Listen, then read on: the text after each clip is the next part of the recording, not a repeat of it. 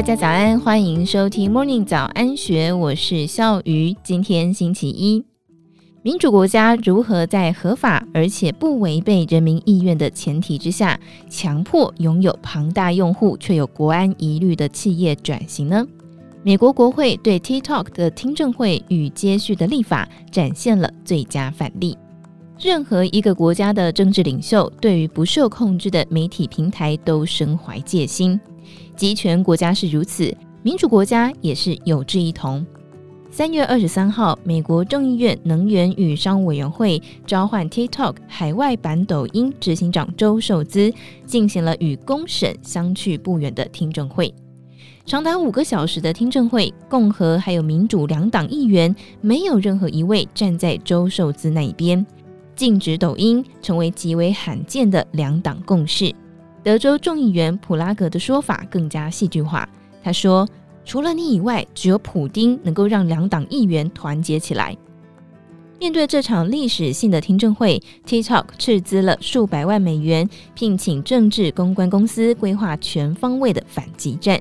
在华府的媒体铺天盖地刊登广告，还发动支持 TikTok 的众议员在国会外演说，背后有很多位群众手持自拍，高喊口号。周受资在听证会里面一面采取攻势，展现一亿五千万用户的实力，一面传达防御的讯息。他反复声明：“让我明确地表示，字节跳动不是中国或任何其他国家的代理人。TikTok 从来都没有和中国政府分享，或是被要求和中国政府分享美国用户数据。即使有人提出这样的要求，TikTok 也不会理会。”周受资手中最大的筹码就是跟甲骨文公司合作的德州专案。这个预算规模高达十五亿美元的资讯安全方案，预计在今年年底完成，将所有美国用户的数据储存在甲骨文的伺服器，允许美国政府治安单位定期审查，还设立了三人的独立监督委员会。TikTok 强调，美国用户的数据在美国的土地上受甲骨文管理，并且接受美国政府监督。不过，周受资的发言显然成效有限。国会议员要求他要百分之一百保证资讯不会落入中国政府手中。民主党籍议员艾修在周受资发言之后，更是直白反驳：TikTok 用来试图说服我们而做的任何事、说的任何话，我都不相信。周受资在国会长达五个小时的发言，只是不断重复进行中的专案，没有做出进一步新的承诺，陷入了周受资反复重述公司声明稿，而议员则是高声反驳的恶性循环僵局。周受资其实虽然高挂着 TikTok 执行长的头衔，却对于公司的重大决策没有最终的权利。就算强调他是新加坡出生的华人，有哈佛商学院的学历，坚定地遵循美国法令，但是美国 TikTok 控股股权还是牢牢地掌握在总部位于北京的中国字节跳动。而字节跳动的创办人张一鸣虽然是周受资的好朋友，却已经公开宣布放弃了对字节跳动的控制权。总之，实际上共产党政府是牢牢掌握了字节跳动。这也让周受资在国会山庄的每一句发言都传达出背后有人，只是会讲英文的中国代理人形象。周受资无法厘清美国 TikTok 背后真实股东的身份。国会议员们关于国家安全的疑虑升高，在听证会之后更加凝聚了禁止抖音的共识。相较于吵闹不休的美国国会，集权的北京政府干脆有效率多了。他们不喜欢 Google、YouTube，还有脸书，三下两下就让这些美国科技巨头退出中国市场，清空中国境内的伺服器。少数旅居中国的外国人只能靠着虚拟私人网络翻墙才能够收看 YouTube 影片。至于像是 Line 之类，乖乖把所有伺服器讯息都交给北京政府监管的外国社群媒体，就算交出了命根子，也在中国本土社群媒体的围剿下难以增长。北京政府其实不需要立法来禁止脸书，更无需劳师动众在人大政协开听证会，轻轻松松就让外国势力自动撤出中国。印度是全球选民人数最多的民主国家，却在二零二零年就彻底将 TikTok 赶出了印度国境。印度当然无法采取像北京那种禁绝的手段，而是在二零一九年四月三号，马德拉斯高等法院对 TikTok 不当内容控诉做出了判决，认定 TikTok 鼓励大量的色情内容。在两周之后，印度的苹果跟 Google 将 TikTok App 下架了。TikTok 随后则是将六百多万则的影片全数删除，获得马德拉斯高等法院撤除禁令，才得以继续在印度推广。而台湾虽然天天高喊中国认知作战的危机，却一直到去年才宣布政府机构的手机还有资讯设备禁用 TikTok 的行政命令，并且继续敞开大门让 TikTok 高速成长。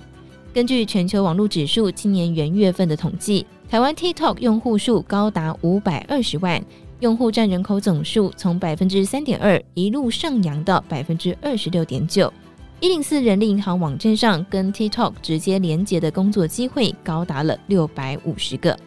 美国政府禁止抖音的进程走得颠颠簸簸，跟拜登总统的决策有关。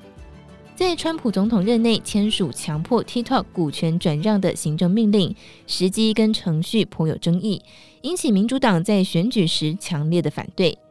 拜登上任之后撤销川普的命令，将这个议题交给美国投审会。该单位是由财政部长叶伦领导，多个部会组成，琢磨了将近三年，并没有具体进展。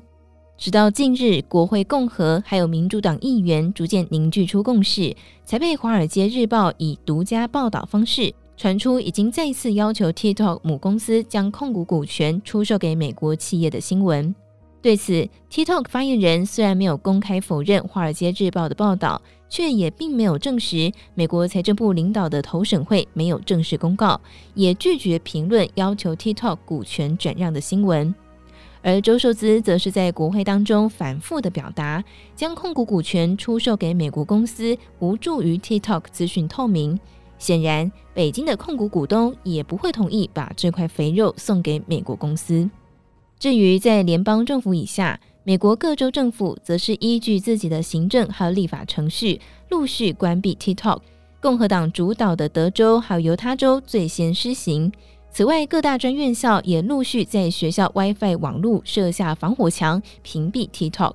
去年十二月十四号，美国参议院通过一项法案，授权联邦政府全面禁绝政府公务电子仪器使用 TikTok。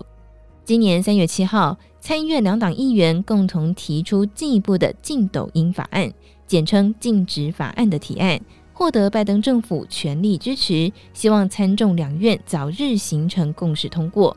法案授权商务部长对具有敌意的外国实体，针对美国国家安全产生无法承受风险，可以将决策提交总统发布行政命令禁止。其实，我们从川普到拜登一连串的措施可以看出，美国政府跟业界并无意消灭 TikTok，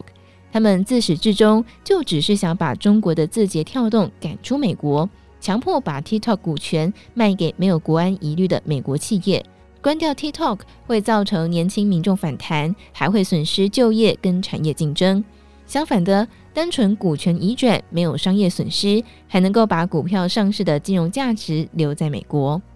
而对台湾、澳洲、加拿大等这些国家来说，禁止抖音可能也不是最终选项，而是如何由中国抖音转移成由新股东掌控的美国 TikTok 的抖音脱钩任务了。以上内容出自《金周刊》一千三百七十一期，更多精彩内容欢迎参考资讯栏。如果任何想法，也欢迎你留言或是上 Discord 留言告诉我们。祝福您有美好的一天，我们明天见，拜拜。